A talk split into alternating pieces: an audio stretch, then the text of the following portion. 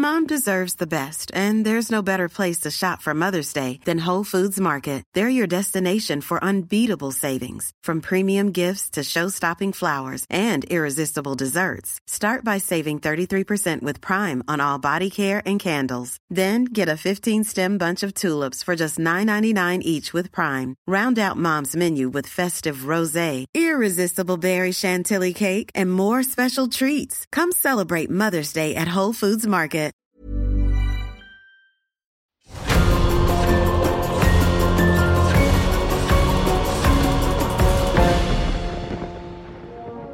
Le vieux monde se meurt, le nouveau monde tarde à apparaître, et dans ce clair-obscur surgissent les monstres, disait Antonio Gramsci. Dans notre monde globalisé, au sortir de la guerre froide, ces monstres oubliés ont un nom. Le retour des empires. Un podcast du magazine Marianne, présenté par Stéphane Auboire. Aujourd'hui, Israël-Palestine, 75 ans de conflit, partie 1, avec Éric Danon.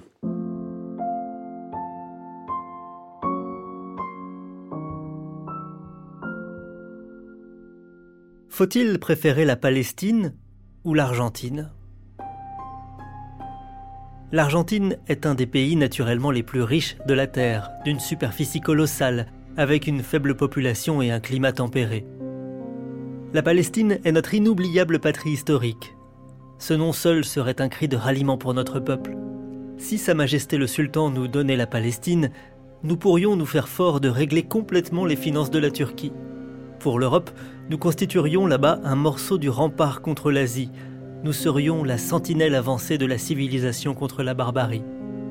Nous demeurerions comme État neutre en rapport constant avec toute l'Europe qui devrait garantir notre existence. En ce qui concerne les saints lieux de la chrétienté, nous en formerions la garde d'honneur et garantirions de notre existence l'accomplissement de ce devoir. Cette garde d'honneur serait pour nous le grand symbole de la solution de la question juive après 18 siècles de cruelles souffrances. Extrait de L'État juif de Théodore Herzl, 1896. Éric Danon, bonjour. Bonjour. Euh, vous avez été directeur général du ministère des Affaires étrangères, ambassadeur de la conférence du désarmement. Mais aujourd'hui, c'est à l'ancien ambassadeur de France en Israël. Vous l'avez été de août 2019 à juillet 2023. Euh, que, nous nous adressons. Que vous inspire ce texte bien connu, j'imagine, de vous, à l'aune euh, d'un moment particulièrement euh, conflictuel précisément entre Israël et Palestine? Très rapidement, il faut le recontextualiser. Il est de 1896. Théodore Herzl est un journaliste viennois qui est à Paris et il adore la France pour couvrir le procès Dreyfus. Dreyfus a été condamné l'année précédente et Herzl a vu que Dreyfus avait été condamné parce qu'il était juif et pas parce qu'il était coupable d'espionnage. Il en a été euh, profondément euh, bouleversé, surtout dans la patrie des droits de l'homme, et c'est pour ça qu'il écrit ce texte un an plus tard, dans lequel, en gros, il dit il faut se trouver un endroit pour partir parce que en Europe, les juifs ne pourront pas s'épanouir. D'où le texte l'État juif et euh, ce passage il est intéressant parce qu'il montre d'abord une hésitation sur le lieu.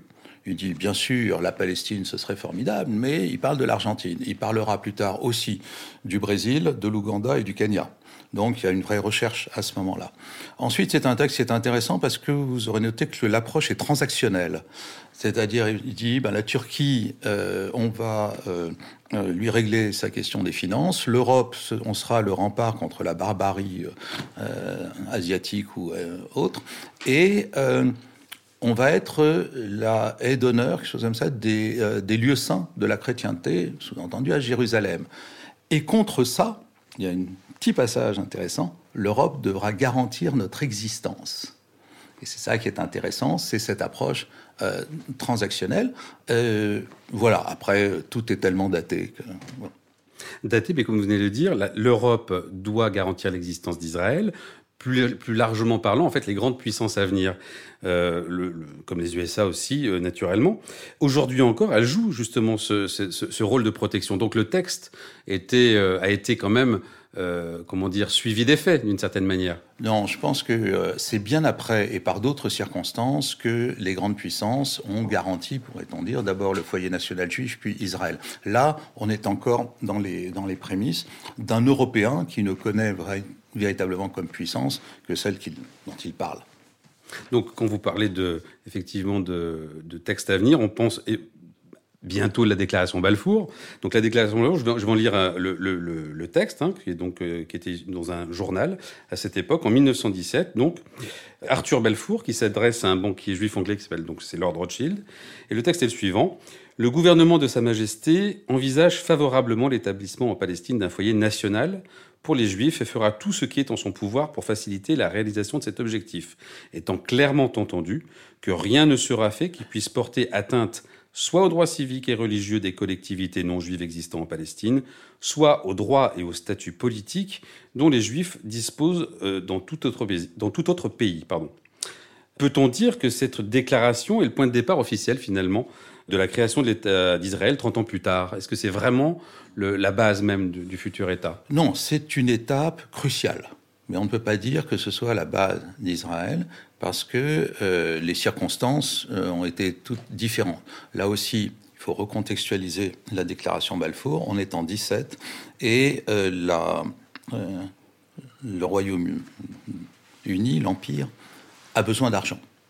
Et il va en fait faire une énorme concession avec l'idée que la communauté juive contre cette déclaration va contribuer à l'effort de guerre. C'est pour ça qu'il l'adresse à Lord Rothschild. Les Anglais, à ce moment-là, font aussi une autre promesse, pourrait-on dire, aux nations arabes. La promesse d'une grande nation arabe, qui ne tiendront pas après, ceci pour les rallier à leur cause, qui est de vaincre l'Empire ottoman, donc les Turcs. Voilà. Pour ceux qui aiment le cinéma, c'est dans Laurence d'Arabie, euh, avec tous les biais cognitifs d'Hollywood, que l'histoire est racontée. À ce moment-là, justement, quelle était la position de la France euh, par rapport à cette, cette idée d'un foyer juif national? Quelles étaient... Euh, oui. Oui, quelles étaient les... Est-ce qu'il y avait des politiques français L'affaire Dreyfus vient de se terminer. Euh, quelques années auparavant, enfin une 20-25 ans auparavant, la guerre a commencé. Le Royaume-Uni n'est pas seul au monde, donc pour se permettre de, de dire quelque chose comme ça, est-ce qu'il y avait d'autres d'autres positionnements, d'autres prises de conscience En tout cas, la France, à l'époque, elle a, euh, j'allais dire, d'autres chats à fouetter. Hein. Euh, on est euh, sorti de Verdun fin de 1916. On est en avril dans la bataille du chemin des dames. On est au mois de mai dans le pic des, de la rébellion au sein de l'armée française. Et donc, euh, toutes ces affaires paraissent extrêmement lointaines. De même pour les autres puissances. Les États-Unis sont entrés en guerre en euh, avril, le 6 avril, et la déclaration Balfour, elle, elle vient de mémoire le 2 novembre. Mais une semaine après, c'est la révolution d'octobre.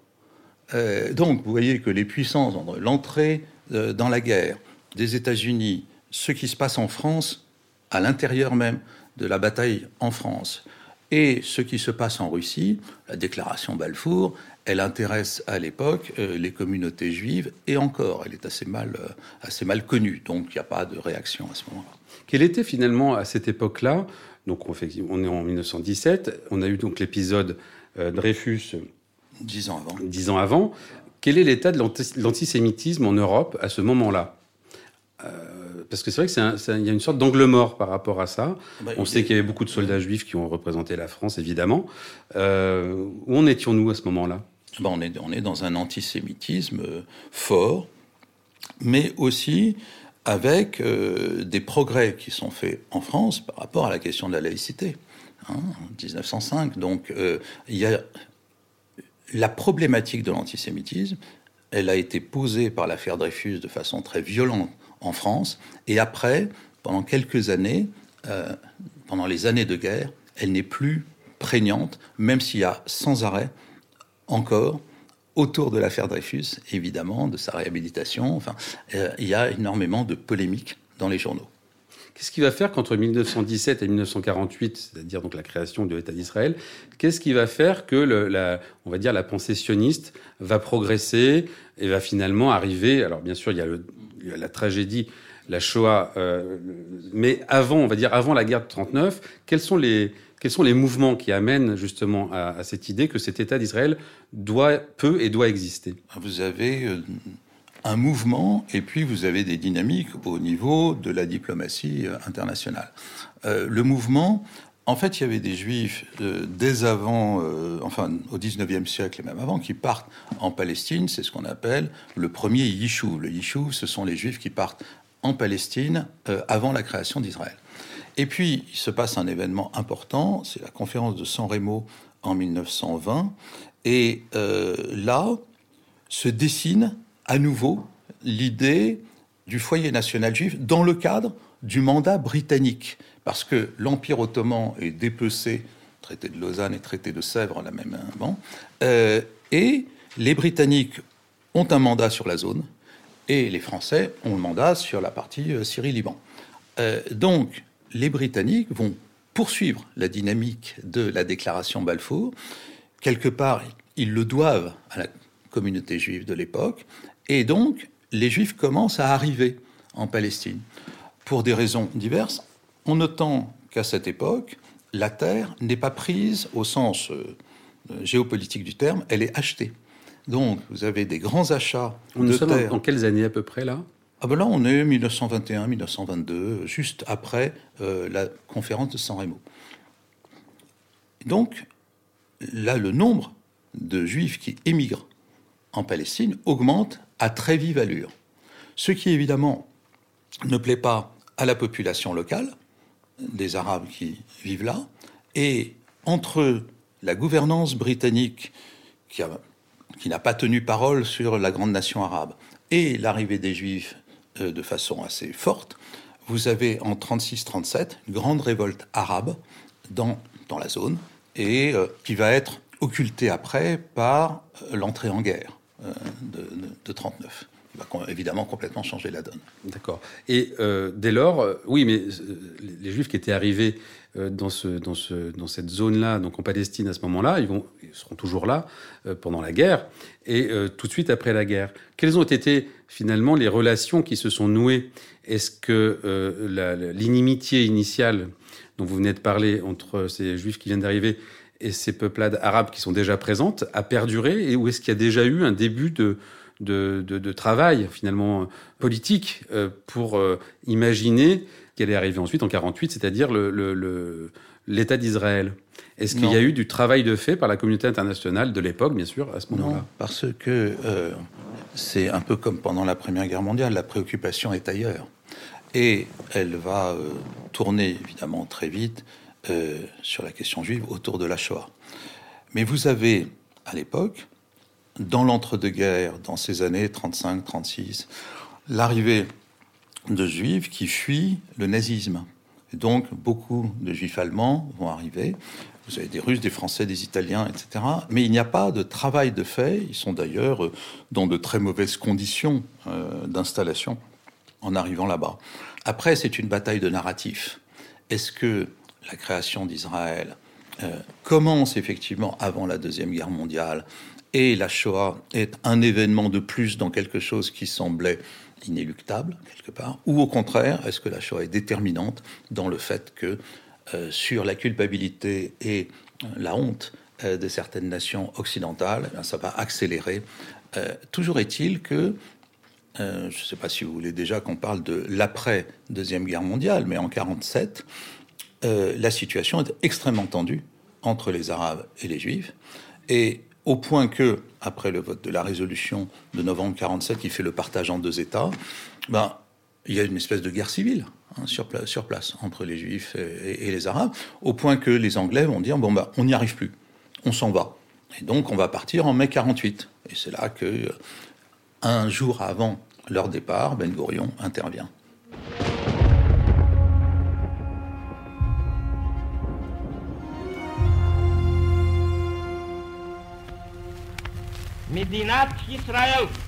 l'État d'Israël sera ouvert à l'immigration des Juifs de tous les pays où ils sont dispersés. Il développera le pays au bénéfice de tous ses habitants. Il sera fondé sur les principes de liberté, de justice et de paix enseignés par les prophètes d'Israël. Il assurera une complète égalité de droits sociaux et politiques à tous ses citoyens, sans distinction de croyance, de race ou de sexe. Il garantira la pleine liberté de conscience, de culte, d'éducation et de culture. Il assurera la sauvegarde et l'inviolabilité des lieux saints et des sanctuaires de toutes les religions et respectera les principes de la Charte des Nations Unies. Aux prises avec une brutale agression, nous invitons cependant les habitants arabes du pays à préserver les voies de la paix et à jouer leur rôle dans le développement de l'État sur la base d'une citoyenneté égale et complète et d'une juste représentation dans tous les organismes et les institutions de l'État, qu'ils soient provisoires ou permanents. Texte lu le 14 mai 1948 par David Ben Gourion, président du Conseil national juif, qui proclame la naissance de l'État d'Israël. Alors, ce sera le lendemain exactement que l'État d'Israël euh, verra officiellement le jour.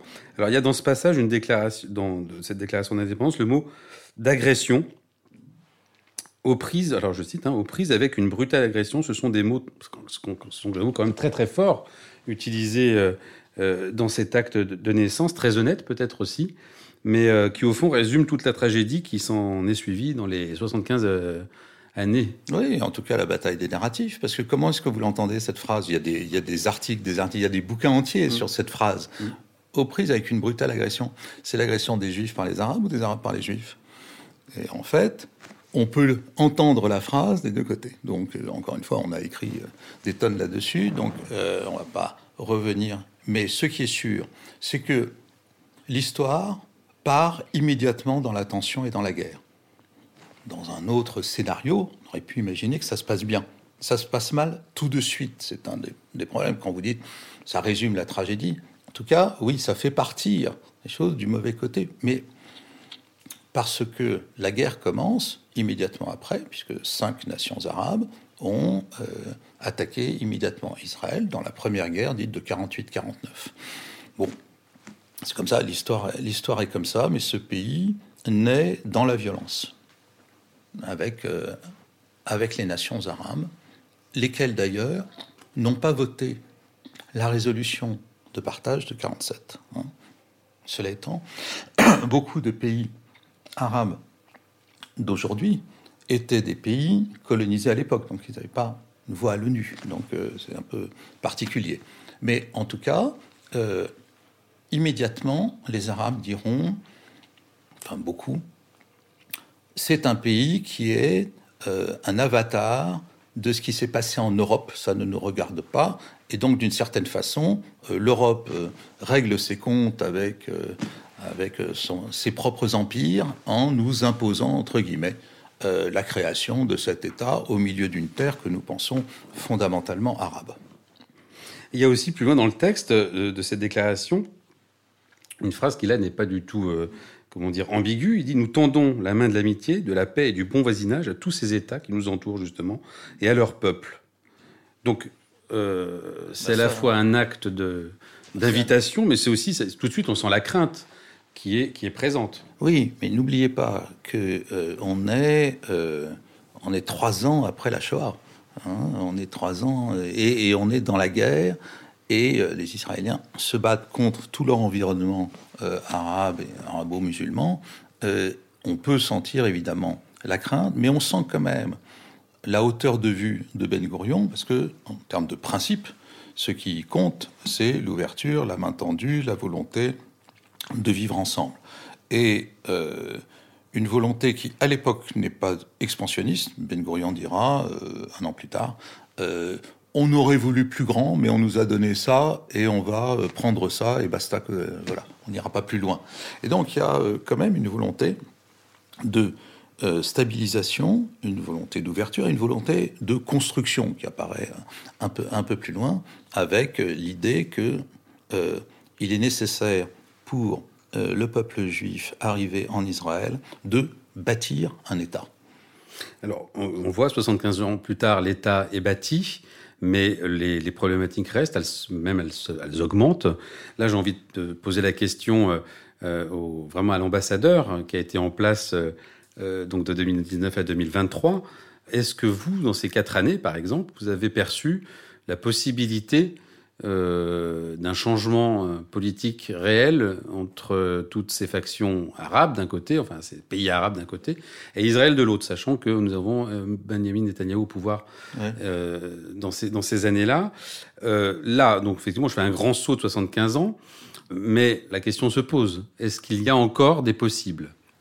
Ah oui, bien sûr, c'est compliqué, mais ça a toujours été compliqué. Mais vous avez eu des paix séparées avec l'Égypte, euh, avec la Jordanie, les accords d'Abraham. Donc la relation entre euh, Israël en tant que pays avec les pays arabes, elle est à la fois avec des dynamiques positives et d'autres qui sont très négatives, puisqu'il y a toujours des pays qui, sont, euh, qui ne veulent pas avoir de relations diplomatiques avec Israël, et un qui souhaite sa destruction comme, comme l'Iran. Donc les choses ne sont absolument pas stables. Sur le processus de paix euh, qui cristallise toutes les passions, il y a eu euh, des avancées, des reculades. La plus grande avancée aura été évidemment l'espoir né euh, des accords d'Oslo, mais après une symbolique terrible parce que Yitzhak Rabin est assassiné en 95, deux ans après les accords d'Oslo. C'est déjà terrible qu'il soit assassiné, mais il est assassiné par un juif ce qui symboliquement veut dire qu'il y a des juifs qui préféreront toujours une tension plutôt que lâcher la Cisjordanie ou la Judée, la Samarie, suivant comment on les appelle. Et donc, vous avez en Israël une grande majorité de gens qui sont prêts à avoir un État palestinien s'ils sont sûrs d'avoir la paix en contrepartie. Mais vous avez une frange, je dirais d'à peu près 30%, des gens qui n'en veulent pas et qui préfèrent, au contraire, le rapport de force. Côté palestinien, là, vous avez aussi, et les événements euh, récents le, le, montrent à nouveau, des gens qui souhaitent la paix et un État, et beaucoup qui ne le souhaitent pas, qui veulent juste la destruction d'Israël. Au niveau des pays arabes, il faut bien se rendre compte que pour la plupart d'entre eux, si vous prenez les pays du, euh, du sud de la Méditerranée notamment, mais même au-delà, il n'y a pas de volonté d'avoir la paix entre Israël et les Palestiniens. Ils n'ont jamais rien fait pour les Palestiniens en tant que personne. Ils ont fait en revanche des choses pour le conflit israélo-palestinien, mais pas pour le calmer, pas pour en sortir. Parce que, évidemment, ils ne s'aiment pas entre eux. Il faut bien voir, Algérie, Maroc, etc. On pourrait décrire cela. Et le point qui les réunit, c'est le refus d'Israël, la condamnation de ce que fait Israël. Et donc, c'est ça qui les, euh, qui les maintient ensemble. Dans une très récente réunion de l'ensemble de ces pays, il y a juste eu la condamnation d'Israël, mais l'impossibilité de se mettre d'accord sur autre chose. À partir de là, eh bien, euh, ils ont intérêt à garder Israël comme ennemi, et pour cela, il faut que le conflit avec les Palestiniens continue, parce que même à bas bruit, parce que c'est ça qui permet de désigner Israël comme un ennemi. Ça, c'est la première chose. La deuxième chose qui fait qu'ils veulent pas que le conflit se termine, c'est qu'Israël deviendrait une superpuissance.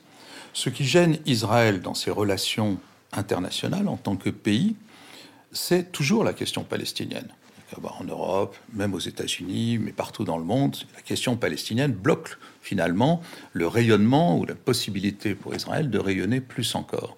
Et ça, ça les gêne, parce que le fait qu'Israël devienne une puissance sans limite, non limitée par la question palestinienne, ils n'en veulent pas spécialement, parce que Israël est devenu une puissance régionale. Ne pas oublier que le PIB d'Israël, donc la puissance, la euh, l'économie produite, elle est supérieure à la somme de tous les PIB des pays qui l'entourent. Il ne faut pas oublier que le PIB par habitant d'Israël est supérieur à celui de la France et fait jeu égal avec celui des Émirats arabes unis, etc. etc. Donc, tout ça ne plaît pas du tout aux pays arabes et donc pas intérêt à ce que Israël puisse en faire encore plus ça ne fait pas plaisir aux pays arabes, à certains pays arabes, en tout cas aux vieux pays arabes, parce que là, vous venez de parler des Émirats arabes unis en comparant le PIB. Alors, les Émirats arabes unis ont récemment signé avec Israël, donc euh, dans le cadre de ce qu'on appelle les accords d'Abraham. Euh, aujourd'hui, est-ce que justement la problématique arabe ne s'est pas déplacée dans le Golfe? Euh, Est-ce que finalement l'avis des Émirats, du Qatar, qu'on voit jouer un rôle important aujourd'hui dans le cadre du conflit israélo-palestinien, ou l'Arabie saoudite, qui s'apprêtait peut-être aussi à signer quelques accords ne sont pas aujourd'hui les vrais pays arabes. Non, il n'y a pas de vrais pays arabes. D'abord, les accords d'Abraham, c'est les Émirats arabes unis, Bahreïn et le Maroc. Donc vous avez quand même le Maroc hein, qui, est dedans. Alors c'est le, comme on dit, le vrai game changer de, la région, mais qui ne touchait pas à la question israélo-palestinienne. Ce qui aurait pu toucher à la question israélo-palestinienne, ce serait l'adhésion de l'Arabie saoudite, donc la normalisation de la relation entre l'Arabie saoudite et Israël. Non seulement pour des raisons économiques ou de puissance géopolitique, mais parce que vous faites une normalisation euh, entre non seulement donc Riyad et Jérusalem, mais entre la Mecque et Jérusalem. Et une normalisation de nature religieuse, là vous êtes dans un autre monde entre le monde musulman et le monde juif. C'est bien pour ça que l'Iran, ayant euh, senti que toute cette dynamique allait lui échapper, a tout fait pour torpiller cette normalisation progressive avec le euh, avec l'Arabie Saoudite. Est-ce que on verra après la guerre, personne ne sait comment la guerre actuelle va se terminer, mais pour le moment, ces dynamiques sont un peu euh, gelées pour être en mais elles ne sont pas euh, annulées hein, de la part des trois pays qui ont déjà signé. Et l'Arabie saoudite continue ses discussions pendant ce temps-là. Parce qu'il faut voir aussi que si le Hamas a fait une telle action, en fait, elle est trop forte et elle fait peur au pays en question au niveau des gouvernements. Même si la rue arabe, comme on dit, euh, montre un peu d'enthousiasme pour ce qui s'est passé, tous les gouvernements craignent tout à fait ce genre de, choses et euh, continuent en fait à protester, mais sont bien contents que Israël, on pourrait dire, fasse le sale boulot dans l'élimination ou l'affaiblissement du Hamas. Vous venez d'évoquer l'Iran qui effectivement fait tout pour euh, affaiblir euh, l'Arabie saoudite, ou en tout cas fait tout pour arrêter ou en tout cas suspendre les relations israélo-saoudiennes. Donc, indirectement, vous nous dites que effectivement l'action du Hamas est directement liée un commandement iranien. Quoi. Non, j'ai pas dit directement. J'ai dit qu'il y a une influence, bien entendu, parce que le Hamas est ce qu'on appelle un proxy. Un proxy, c'est une entité qui peut être un pays ou une organisation ou un groupe euh, qui est un peu à la solde euh, d'un autre, d'un autre pays. Donc vous avez trois proxys euh, iraniens, le Hezbollah au Liban, le Hamas dans la bande de Gaza et les Houthis qui sont au Yémen. Voilà. Bien, là, l'Iran a fait en sorte que ce soit le Hamas qui monte euh, en première ligne.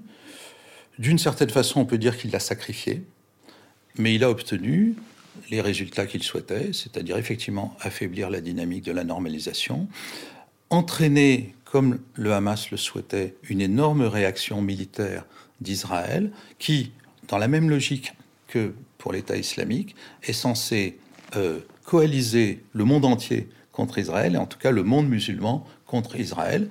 Et on voit ici euh, ce que ça donne en matière de résurgence de l'antisémitisme.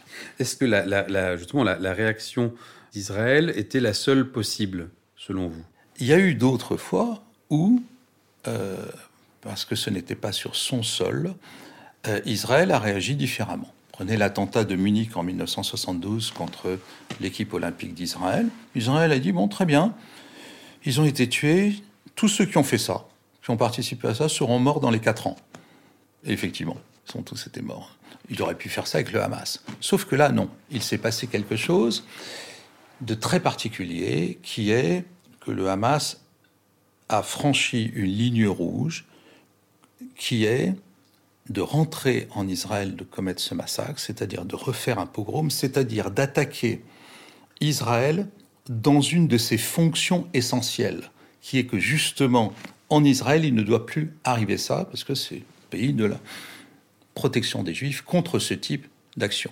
Il l'a fait, et à cause de cela, en plus il s'est filmé, c'est-à-dire, euh, à cause de cela, le premier but de guerre d'Israël, c'est de détruire le plus possible le Hamas, mais surtout de faire en sorte que le Hamas ne soit plus à côté d'Israël.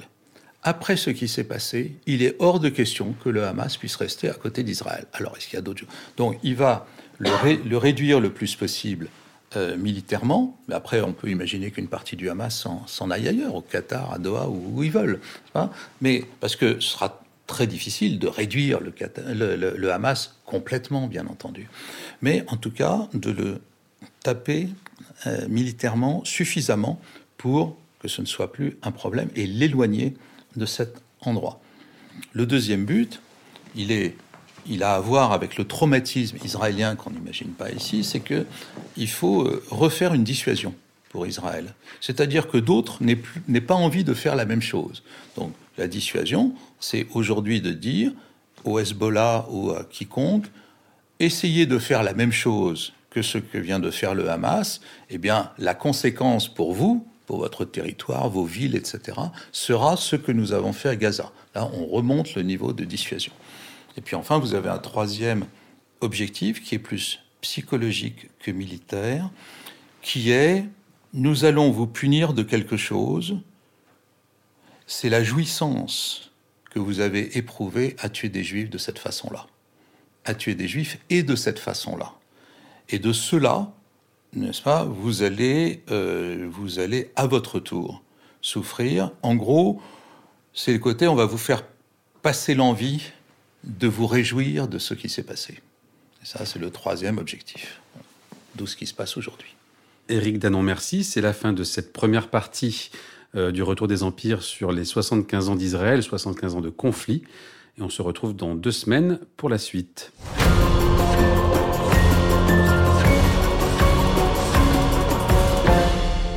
Le retour des empires.